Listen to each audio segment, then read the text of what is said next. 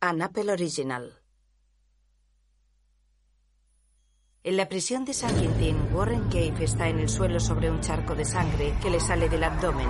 Cerca de él hay gente alrededor de una pelea. En su estudio, Poppy lleva auriculares y habla por el micrófono. En el Antiguo Testamento se llama Aqueda. Dios le pidió a Abraham que sacrificara a su hijo Isaac para demostrar su fe. Y Abraham lo hizo sin rechistar, convencido hasta que el ángel del Señor lo detuvo justo a tiempo.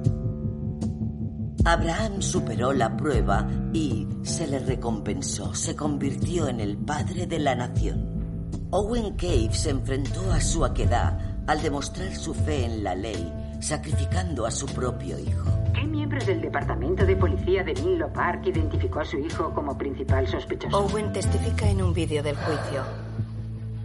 Fui yo. Y, al igual que Abraham, Owen superó con fe la prueba y fue recompensado. En su caso, ascendió al puesto de mayor importancia del departamento de policía. En otro vídeo, Owen celebra un ascenso en público. 18 años, 10 meses y 24 días. Es el tiempo que Warren Cave lleva en la cárcel por la muerte de Chuck Burman. ¿Es el Cave correcto quien cumple condena? ¿Acaso Warren Cave llegó a creer que tal vez la quedad de su padre no era una simple prueba? ¿Fue él un sacrificio por los pecados de su padre? Un carcelero empuja al joven Warren por la prisión. Octavia Spencer. Lacey Kaplan. Michael Beach, Mickey Pfeiffer, Tracy Thoms, Hani Fabut. Una casa se refleja en el agua que rodea una prisión. Roncifas Jones. Una mujer de pelo negro mira hacia adelante pensativa. Con Elizabeth Perkins y Aaron Paul. Coproducido por Jennifer Corey. Producido por Kathleen Barber y Davida Scarlett. Productor asesor Malcolm Spellman. Coproductora ejecutiva Chitra Elizabeth Zampaz. Productores ejecutivos Octavia Spencer, Victor Shu, Reese Witherspoon, Lauren Newstatter, Peter Chernin, Jeno Topping, Kristen Campo, Michael Norgard, Ben Watkins, Leonard Dick y Michelle Trumbull Spellman. Basado en el libro Estás dormida de Kathleen Barber, creado por Michelle Trumbull Spellman. La verdad jamás contada. Escrito por Chitra Elizabeth Sampaz. Dirigido por Sarah Pia Anderson. Capítulo 3. Akeida. En prisión una mujer y una niña están delante de la ventanilla. Esa no será Nisi, ¿verdad? ¿Esa es tu nieta? Tú la has visto más que su padre. Aquí es una putada. Hazle caso a tu abuela, ¿me oyes?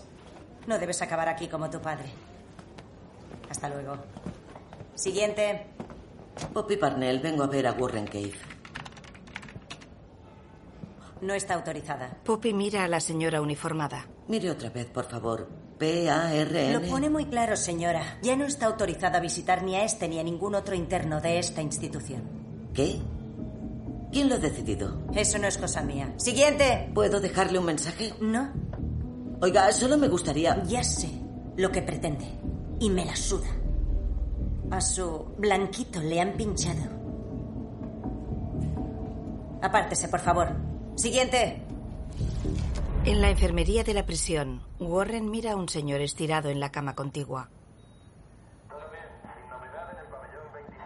Un funcionario de prisiones de piel oscura entra. Warren se reclina. Y el oficial Hill. No está aquí. El director no quiere que estés aquí más tiempo del necesario. Saldrás el sábado. Me obligan a decirte que puedes pasar a custodia protegida o volver. Volveré. No durarás ni un día. Ese podcast te ha convertido en la Diana. Quiero volver. Y cuanto antes. Warren mira fríamente al funcionario. De acuerdo. Es tu sentencia. El funcionario se marcha. Dicen que una periodista hace campaña por ti. Warren mira a otro preso de edad avanzada. ¿De verdad crees que vas a poder salir? Yo también lo pensaba. Un ataúd será mi próximo hogar. Me largaré. Pero no saldré de este recinto. Warren encara el techo. Y tú tampoco. En casa, Ingram y sus compañeros trabajan en una sala. ¡Eh, Ingram! Necesito ayuda. ¿Qué quieres? Poppy entra y una mujer de pelo castaño le da un vaso de agua a Ingram. Gracias. Mm. Buenas tardes. Poppy, Esta mañana me han denegado el acceso a Warren Cave en San Quintín. Necesito recuperar la autorización. ¿te han dado algún motivo? No, está en la enfermería, pero... ¿Por qué? Porque otro interno le pinchó. ¿Le pinchó?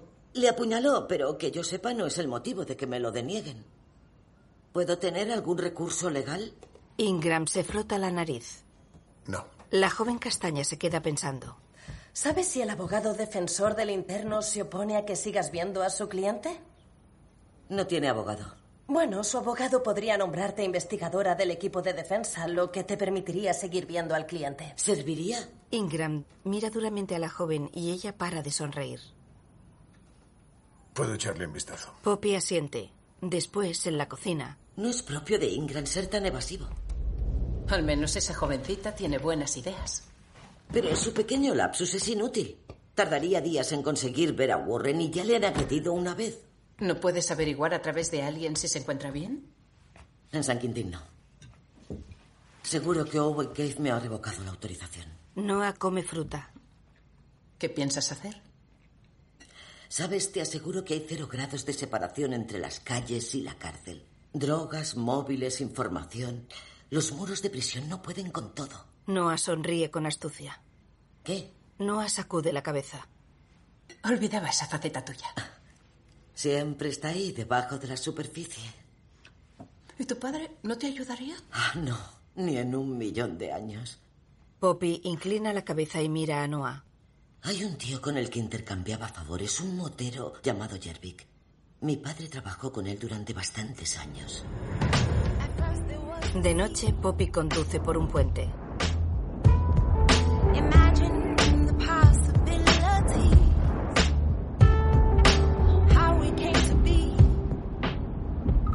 Mira el móvil y cierra los ojos. La llama Marcus. Hola. Déjame preguntarte algo. Ujú. ¿Qué coño estás haciendo? ¿Así empiezas una conversación? ¿Dónde estás, Poppy? Cruzando el puente para solucionar unos asuntos. Ya, en Foothill Boulevard. Y no mientas, porque Noah me ha llamado. He estado en sitios mucho peores. Estaré bien, Marcus. ¿Por qué te arriesgas por algo que ni siquiera sabes si es verdad? Sí lo sé. Solo dos personas lo saben, y una está muerta. Escucha. No, escucha tú. Por tu forma de actuar sé que no me cuentas la verdad sobre toda esta mierda. ¿Sabes cómo lo sé? Porque antes era poli. Y también era tu novio. Poppy cuelga el teléfono, sacude la cabeza y continúa por el puente de la bahía. Aparca delante de un bar. Poppy observa a su alrededor.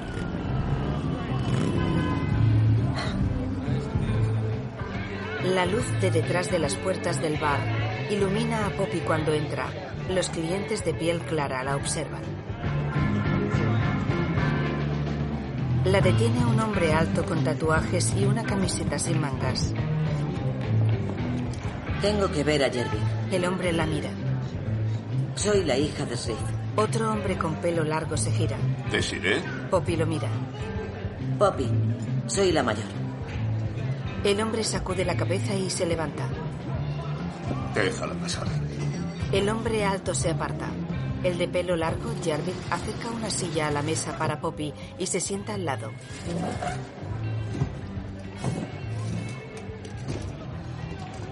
Gracias. Así que has venido aquí sola, sin más intención que negociar. La verdad, esperaba que el pasado entre mi padre y tú valiera para algo. ¿Y en qué te basas? Bueno, sois lo mismo. Forajidos. Pero de otro color. ¿Te acuerdas cuando saliste en el 84? Mi padre estuvo a tu lado con todos los capstones. Toda Oakland se acuerda de aquello. El mundo se acuerda de aquello. Mm, 200 motos ocupando la autopista. Y un motero negro conducía su moto a tu lado. Recuerdo que estaba en un Chevrolet Monte Carlo y me saludaste cuando te pusiste en primera fila. Joder. Poppy y Jervik se sonríen. ¿Por qué Shreve no me ha dicho nada? Porque estoy intentando ayudar a un hombre de la hermandad. El periodismo crea extrañas amistades. Intento ayudar a alguien cuya vida corre peligro por mi culpa. Quiero hacerle llegar un mensaje. Con tu ayuda. Jervik contempla a Poppy. Hmm. El tránsito ocupa las autopistas y las carreteras de la bahía. Dentro de Denuk, el padre de Poppy, Srif, deja una pieza de dominó. Juega con un hombre en traje y otro con sombrero. Entra Poppy. Hola, Herbie. Hola, Poppy. ¿Tomas algo? Tenemos aquí una botella especial para ti. La recuerdo. Claro, el chico era más delgado que un fideo. Total, que se asustó un montón cuando oyó disparos. ¡Pam, pam, pam! Así que empezó a trepar por el canalón, ¿sabes? Cuando acabó el tiroteo, se había metido tan adentro del canalón que el tío no podía salir. Y no podíamos encontrarle. Temía pedir ayuda. Su madre fue la única que lo encontró. Y entonces lo trajo aquí diciendo que teníamos que darle más pasta. ¿Y sabes qué? Que lo hicimos solo para que se callara. Hola, papá. Hola, cariño. ¿Has venido a ver a tus hermanas? No, he venido a verte a ti. ¿Irás a misa el domingo? Sí. ¿Y Ingram? Poppy inclina la cabeza. Hola, papá. Pero bueno, ¡Eh! Fijaos, yo solo tengo chicas guapas. Mm, ¿de qué estáis hablando? De los buenos tiempos. Ah, su anécdota número 596. ¿Creéis que la gente no temblaba al oír mi nombre? Eh, Srif Eh, entrega a la hermana más joven un billete de 100. Así se hace. ¿Y qué le pasó al idiota del canal? Lo mataron en un tiroteo con la poli un año más tarde. Todo el club asistió al entierro.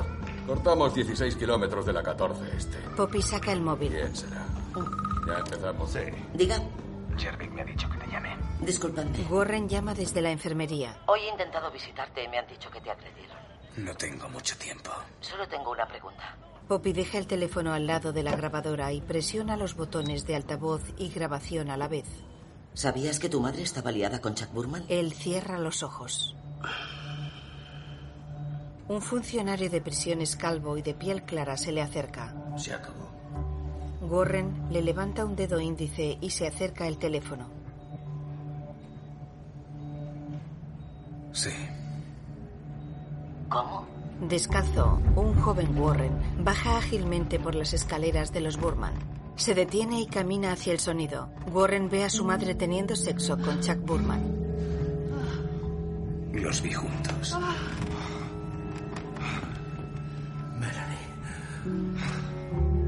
¿Alguien más lo sabía? Mi padre. Poppy abre bien los ojos. ¿Owen lo sabía? ¿Estás seguro?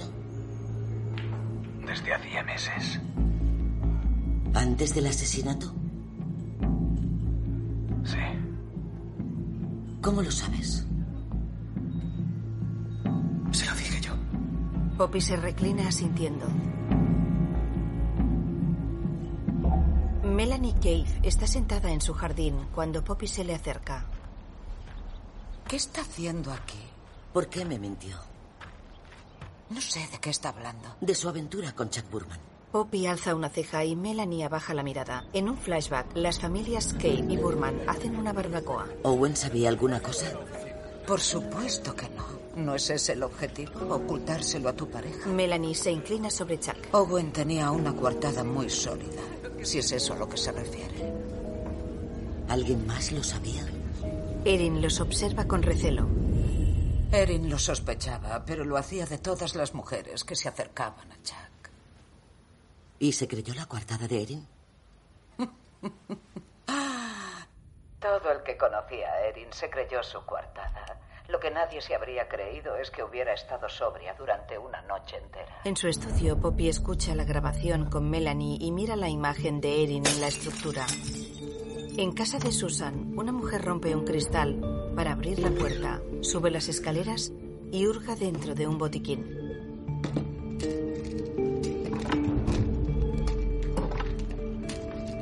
Rebusca dentro de un joyero y luego en un armario. Delante de un espejo, Erin se mira con un vestido en las manos.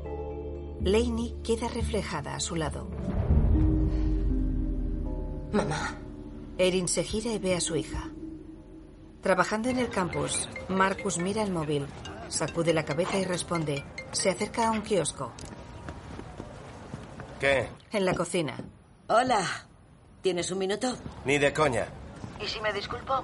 No, no es suficiente. Lo que has hecho está muy mal. Marco. No, fuiste a ese club y me colgaste el teléfono. ¿Crees que tienes derecho a actuar así conmigo? Oye. Owen sabía lo de la aventura. Me importa una mierda. Quédate con el cambio. Gracias. Pero es un móvil. Creas lo que creas. Discúlpate. Poppy dobla servilletas. Adiós, papi. Lo siento. ¿Ah, sí? ¿Por qué? Por colgarte el teléfono cuando querías ayudarme. ¿Y?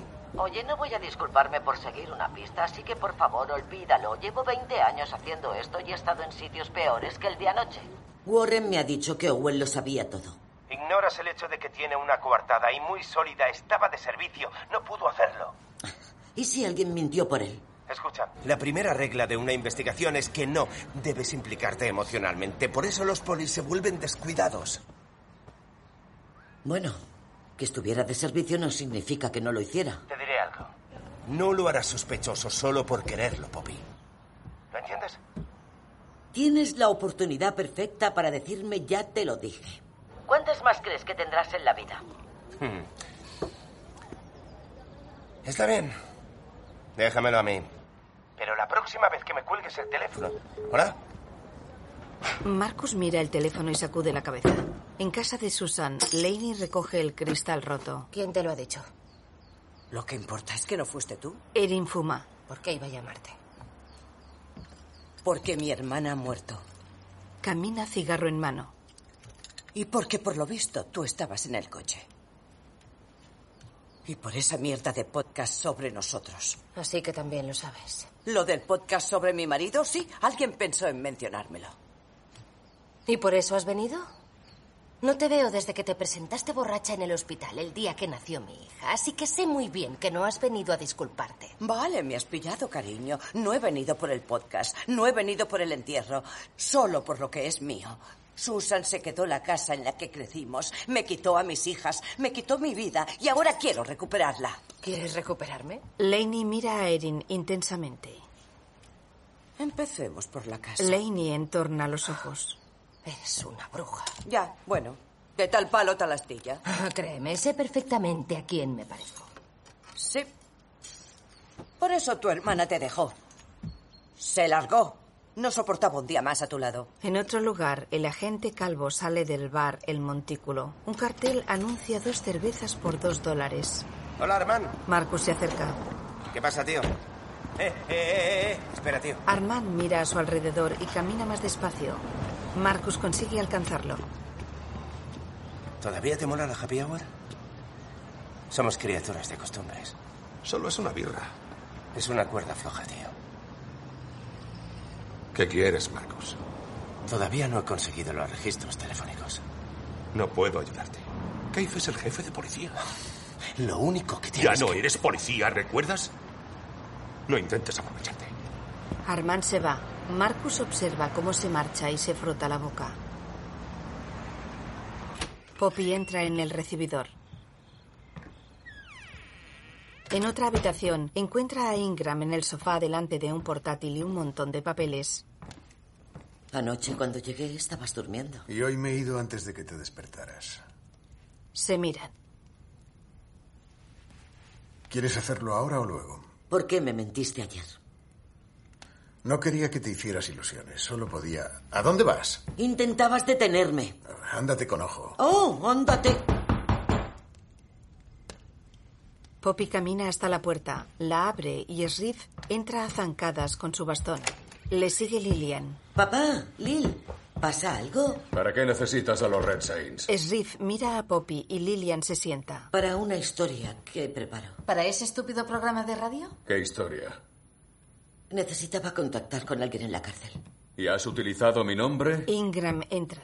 Te has escondido de mí. No pretendías coger... Chervik es un pedazo de cretino. No hablamos desde hace una década. No lo sabía. Por supuesto que no, porque este ya no es tu mundo. ¿Qué ocurre? ¿Sabes lo que ha hecho Chervik? Me ha llamado muy contento, ¿sabes qué dice? Tu hija se ha cobrado uno de tus favores. No quiero deberles una a esos cabrones, ¿me oyes? Lo que haces ahí fuera me afecta a mí. Me da igual cómo te apellides ahora cuando estás en Bay. Eres una Scoville. Actúa como si lo supieras. Ya vale, te ha entendido. ¿Cómo que ya vale? ¿Dónde estabas? ¿Dejas correr a tu mujer por ahí haciendo tonterías? Eh, viejo, estás en mi casa. No sabía que había cruzado un límite. ¿Por qué no me lo pediste a mí? Poppy mira a su padre con los ojos muy abiertos. ¿Por qué es un blanco? Ella asiente. Es nazi. Sriff sacude la cabeza y Poppy desvía la mirada. Te estás metiendo en un saco de mierda que no te interesa para nada. Sriff mira hacia Lillian, que se levanta. Y aún no he oído un lo siento. Sriff y Lillian se marchan de la casa. Ingram mira a Poppy, que cierra los ojos y levanta las manos. Poppy se aleja. En una oficina, Erin y Laning se reúnen con un señor con gafas. Tengo una cita con el de la inmobiliaria mañana para saberlo. ¿Cuándo podremos vender la casa? Hay que vaciarla. Eso no es posible. ¿A qué se refiere? ¿Aún no han hablado con Josie? No. Josie es la albacea. La propiedad solo se le transmitirá a ella. Laney mira a Erin, que asiente. ¿Y si está muerta? Entonces podríamos hacer algo con la propiedad. Pero para eso necesitamos pruebas. ¿Usted ha hablado con ella? Disculpe. Que si ha hablado con Josie. Yo represento el patrimonio de Susan Carver. Es lo único que me permiten discutir con ustedes. Fuera del edificio, Erin y Laney fuman con expresión seria. En la casa, Poppy cierra los ojos. Está en el salón del vitral, cerca de la vela ahora encendida. Ingram se acerca y abre una cortina de la entrada. Hoy no he podido hacer nada en absoluto. Solo podía pensar en Shreve Lil entrando en mi casa en plan Bonnie and Clyde. Estoy rezando. Siento mucho lo de papá y Lil, pero este no es el momento. Poppy se levanta y sale del oratorio. Ingram la sigue hasta el cuarto. ¿De verdad lo sientes? Dime. ¿Mm? ¿De verdad sientes que te hayan pillado? ¿O es que estás intentando liberar a un hombre de la jodida hermandad aria? ¿O quizás sientes no habérmelo dicho hasta ahora? ¿Quieres escucharme o quieres discutir? Discutir. Quiero discutir. Por lo que he visto, discutir es lo único que funciona en tu familia. Será mejor que hablemos cuando ya no estemos enfadados. Eh, eh, ¿Enfadados? ¿Tú te incluyes? Sí, claro que me incluyo. ¿Acaso no me mentiste delante de tus colegas? ¿Sabes qué? Sí, lo hice. Al tío le pincharon. Demándame por querer proteger a mi mujer de una situación. Yo no corro peligro. Crecí entrando y saliendo de sitios así. Esta vida pica es la novedad. Muy bien. Vale. Incluso tu padre te pide que pares. Así que, ¿ahora estás de acuerdo con mi padre? Entiendo bien por qué lo ha hecho. ¿Por qué lo ha hecho exactamente? Porque esto es a lo que me dedico. Esto es lo que he hecho toda mi vida. Este es mi trabajo. Y puedo asegurarte que nadie te entiende mejor que yo.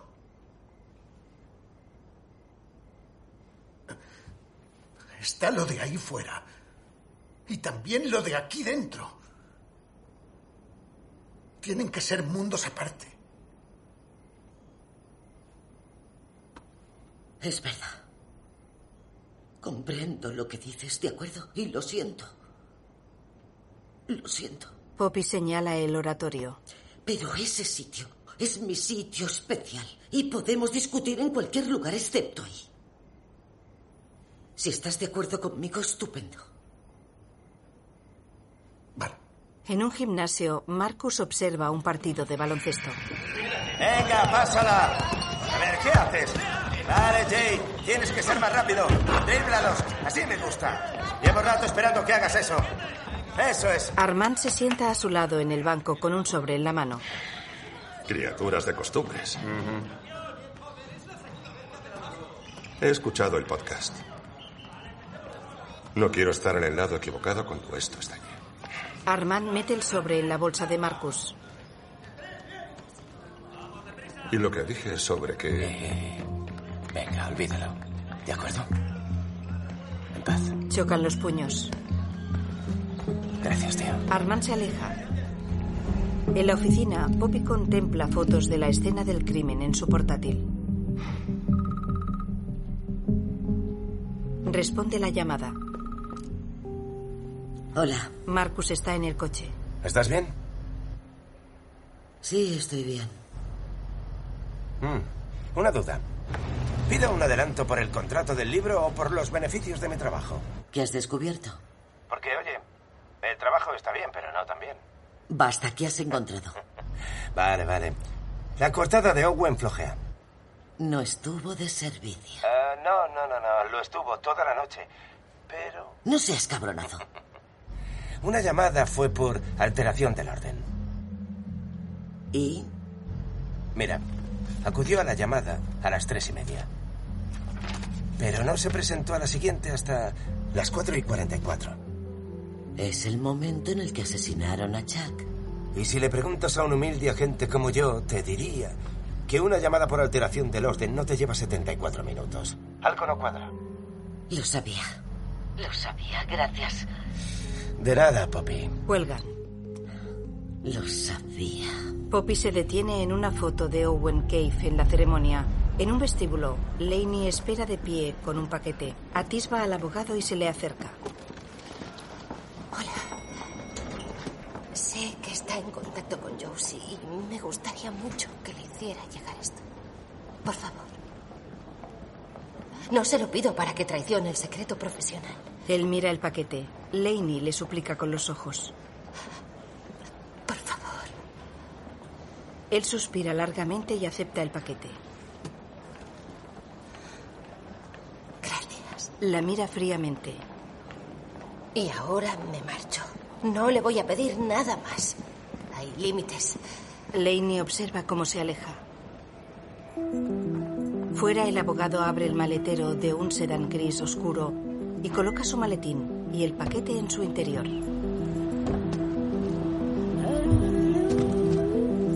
La cara de Laney se refleja en el retrovisor de un coche aparcado detrás.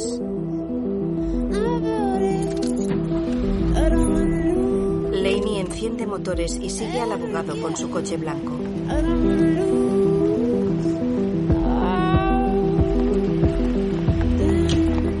En el pasillo de un hotel, un empleado lleva el paquete hasta una puerta. Lane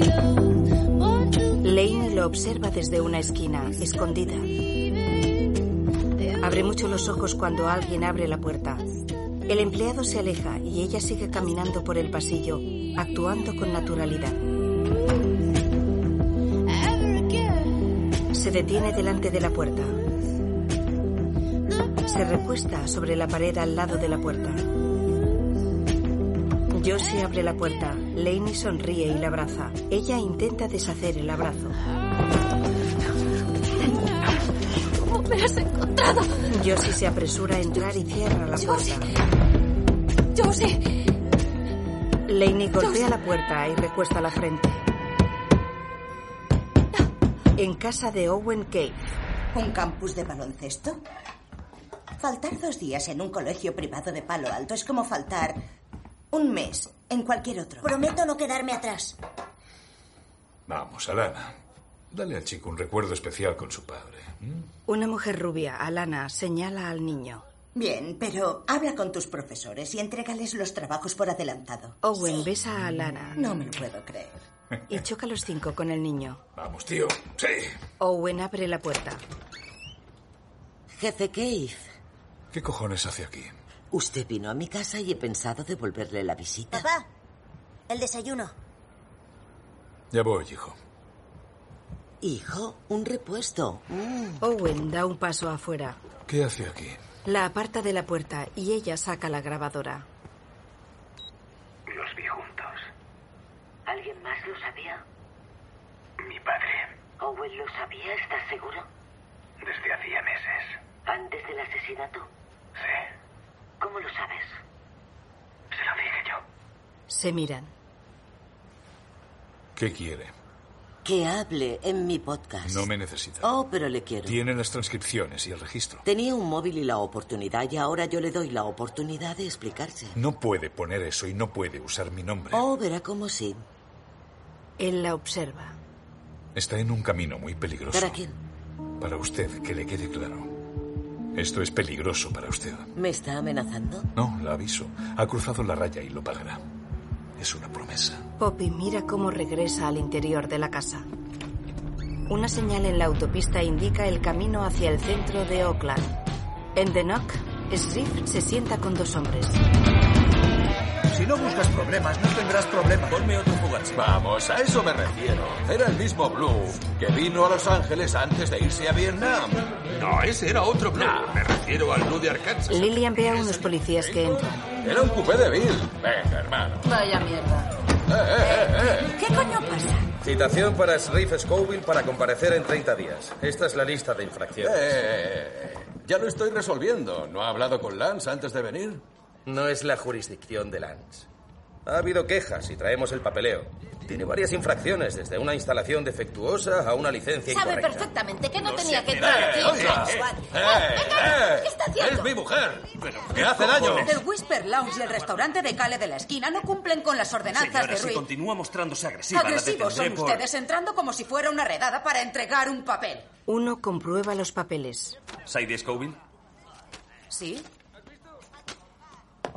Saidi Scoville, queda de ¿Pero qué? Se ha vuelto loco. Expulsan a la hermana pequeña, a Saidi. Fuera, Des y Lillian les siguen cuando se llevan a Saidi. Por el amor de Dios, no puede decirnos qué ocurre. Tiene una orden pendiente. Por multas de tráfico, la poli de Oakland ni se ocupa de los robos de coches. ¿Desde cuándo se ocupan de pequeñas infracciones? ¿Dónde está su hija, la periodista? El agente mira a Sriff. Esperábamos que estuviera aquí. Owen Cave le manda recuerdos. Le da una palmada en el brazo. Vámonos. Una policía empuja a Saidi hacia el interior del coche y Sriff la observa. Saidi se contiene las lágrimas y el coche se marcha. Sriff mira reflexivo hacia adelante. En comisaría, Ponga los pies en la línea roja, la registraré. Saidi se coloca sobre una línea roja y una policía la registra. Y ponga la mano izquierda sobre la pared. Sin esposas, Saidi lo hace. Ahora la mano derecha. Saidi mira enfurecida y la policía le quita los pendientes. Se quita la chaqueta de cuero y se saca el relleno de silicona del sujetador. La policía los mete en una bolsa de plástico. Siéntese en el banco, por favor. Se sienta en un banco, con la espalda contra la pared. La agente le quita varios anillos. Seis anillos. Le corta las uñas de manicura acrílica elaborada. Las pestañas postizas. Con el maquillaje bajo los ojos ahora difuminado, Saidi se quita las pestañas. Y el maquillaje. La policía le extiende un pañuelo. Saidi se limpia el pintalabios. La policía le quita la peluca y quedan destapadas sus trenzas africanas.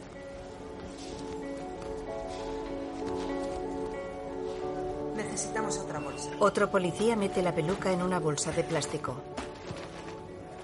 Voy a pedirle que se frote las manos. En un mono naranja, Saidi se frota las manos. De un paso adelante. Otra policía coloca el pulgar de Sadie en un escáner. El pulgar derecho. Y registra la huella en una pantalla. De un paso a la izquierda, por favor. Y junte los dedos así. Ahora le coloca la mano entera sobre el escáner. Después le hacen fotos de su cara de frente y de perfil. Se abre una puerta y otro policía la sujeta. Las otras dos llevan a Sadie por un corredor con celdas en ambos lados. Una de las policías abre una puerta y la otra sigue acompañando a Sadie. Pasan al lado de una celda con varias mujeres dentro y luego la cierra en una celda vacía. Sadie se inclina contra la litera de arriba y apoya la cabeza sobre los brazos. En el vestíbulo de la comisaría, Poppy e Ingram están delante de una ventana. Coja este. por favor. Siéntese. Ahora no se mueva. Poppy mete papeleo en su bolso. Los dos se giran hacia Riff y Lillian, que están sentados en un banco.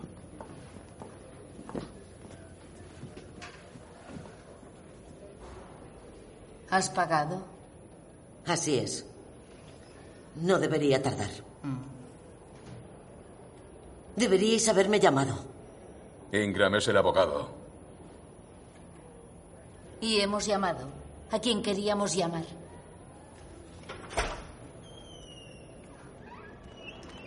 por Dios. Libre, Saidi camina descalza por el vestíbulo con sus objetos personales. Srif se muestra preocupado. Said, Papá, el pelo. ven aquí, cariño. Les muestra la bolsa con la peluca y abraza a su padre.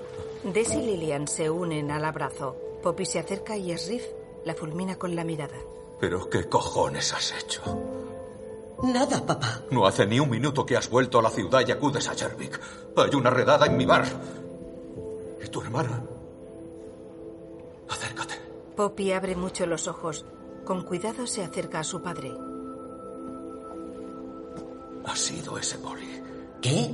Ese poli que Eva ha hecho esto por tu culpa. No lo sabes, papá. El que detuvo a Saidi me lo dijo. Mira, no sé por qué te digo. La coge del cuello. Todo lo que no nos cuentas también es una mentira. Quítale las manos de encima a mi mujer. Ingram se mete en el medio. ¿Qué te pasa? Vamos. ¿Eh? ¿Qué cojones te pasa? Vamos, cariño, cariño. ¡A todos! Poppy aleja a Ingram. Él le pasa un brazo por los hombros y se van. La familia los observa. Srif abaja la mirada.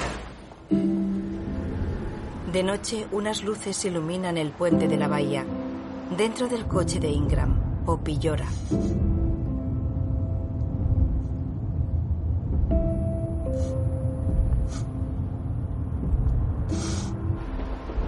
Después, en el estudio, Poppy lee de un guión y graba. Desde que empecé a grabar la introducción de este nuevo episodio, las cosas han cambiado. Una chica está en un coche. Sinceramente, Un hombre abre la puerta. mi insistencia en este podcast no no la mueve únicamente la culpa de creer que yo podría haber ayudado a meter a Warren Cave en la cárcel injustamente. Una mujer le saluda. Ahora me doy cuenta de, de que me identifico con Warren. Porque me he sacrificado a mí misma. Un joven Srif le habla a la niña. No llores. ¿Me oyes?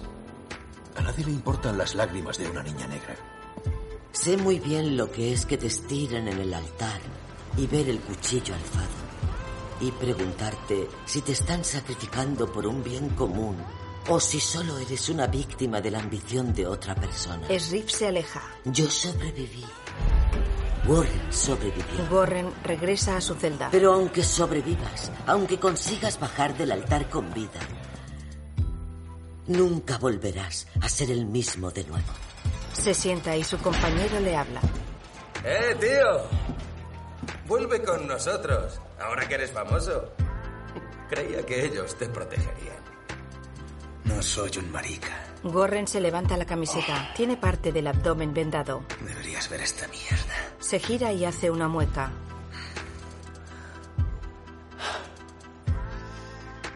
Vas a devolvérselo, ¿verdad? Tienes que hacerte respetar. Pues tendrán espectáculo. Coproductora Emily Fenster. Con la presencia de Catherine Lanasa, Tammy Roman, Brett Cullen, Annabelle Sciorra, Nick Bishop, Lyndon Smith, Graham Shields, Jeff Cover, Indira G. Nilsson y Laura Allen. big money. He's a holding me the villages. On TV, the picture is savages and villages. And the scientists. Copyright 2019 Charming TV Productions LLC y Endeavor Content LLC. Todos los derechos reservados. Charming TV Productions LLC y Endeavor Content LLC son los autores de esta obra cinematográfica o audiovisual por el artículo 15.2 del Convenio de Berna y todas las leyes nacionales que lo apliquen. Esta es una serie de ficción. Todos los nombres, personajes y acontecimientos son ficticios. Cualquier parecido con personas reales, vivas o difuntas, organizaciones, lugares, edificios o productos es pura coincidencia. La verdad jamás contada, 103. Endeavor Content, Churning Entertainment, Audit Entertainment, With an N, Hello Sunshine,